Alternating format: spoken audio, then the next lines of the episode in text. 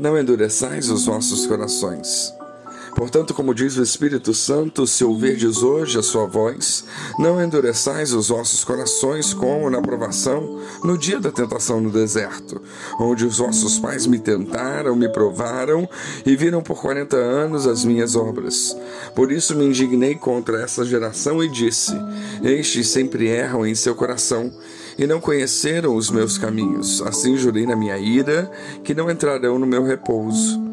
Vede, irmãos, que nunca haja em qualquer de vós um coração mau e infiel, para se apartar do Deus vivo. Antes, exortai-vos uns aos outros todos os dias, durante o tempo que se chama hoje, para que nenhum de vós se endureça pelo engano do pecado. Hebreus 3, 7 a 13. Não sabemos com certeza quem escreveu as cartas aos Hebreus é muito provável, porém, que alguns daquelas comunidades pensavam em se desviar, talvez voltar para o judaísmo. Por isso, o autor da carta, entre outras coisas, procura estabelecer a superioridade de Cristo sobre o sacerdócio levítico e exortar os seus leitores para que não se desviem. Da leitura de Hebreus 3, 7 a 13, nós podemos aprender algumas lições. Primeiramente, que o Espírito Santo tem uma voz que pode ser ouvida.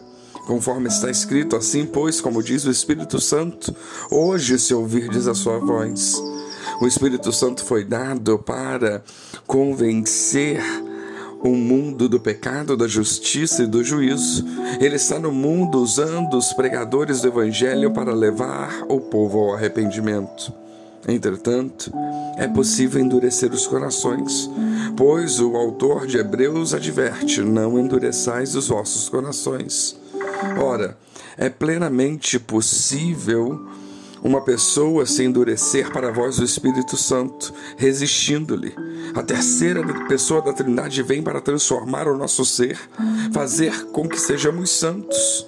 Muitos, por apego aos seus pecados, por timidez, endurecem o próprio coração e não permitem que o Espírito Santo opere a sua obra. Agindo assim, rejeitam a única coisa que poderia de fato transformar as suas vidas. Somos então advertidos ainda a aprender com as lições do povo de Deus do passado.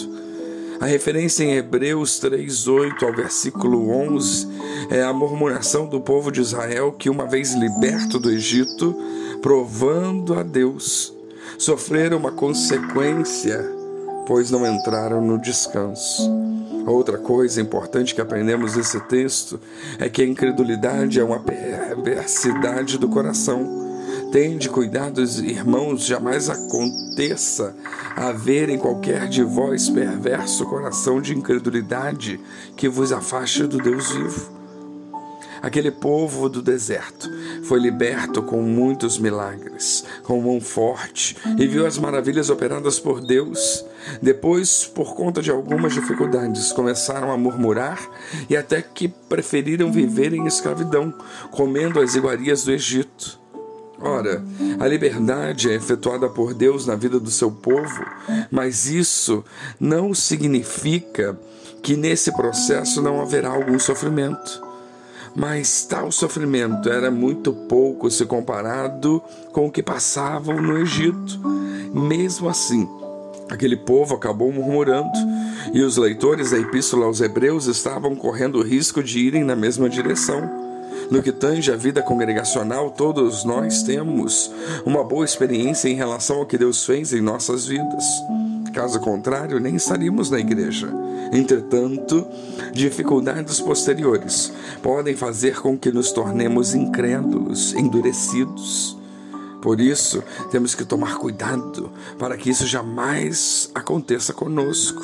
Precisamos vigiar e qual o remédio para isso? Um deles, o autor da epístola, nos diz: exortai-vos mutuamente cada dia durante o tempo que se chama hoje, a fim de que nenhum de vós seja endurecido pelo engano do pecado. Todos os dias temos que estar na companhia dos fiéis, ouvindo suas exortações. Exortações são nada mais do que conselhos, são palavras de ânimo, de advertência, para continuarmos no reto caminho. Para tanto, não podemos nos afastar da nossa congregação. Isso deve ocorrer sempre, todos os dias do tempo que se chama hoje. Importa como está a nossa vida hoje. O passado já foi, o futuro ainda virá. Por isso que temos à nossa disposição é o presente. Não nos afastemos de nossa congregação, não nos afastemos da palavra de Deus. Caso contrário, corremos o risco de ter o nosso coração endurecido pelo engano do pecado. O pecado é o engano, pois quem o acolhe dificilmente percebe o que está acontecendo. Quando a pessoa cai em si, já estará a quilômetros de distância do caminho da fé e poderá ter colhido algumas experiências amargas na vida. Por isso, a multa, a exortação diária, é o caminho para o não endurecimento do coração. Mas é preocupante perceber, muitas vezes, que em muitas igrejas é possível passar dias, semanas e meses e não ter por lá nenhuma exortação contra o pecado. Como é que o Espírito Santo poderá atuar num lugar assim? Que venhamos a manter o nosso coração sensível, que não venhamos a endurecer o nosso coração. Que Deus os abençoe.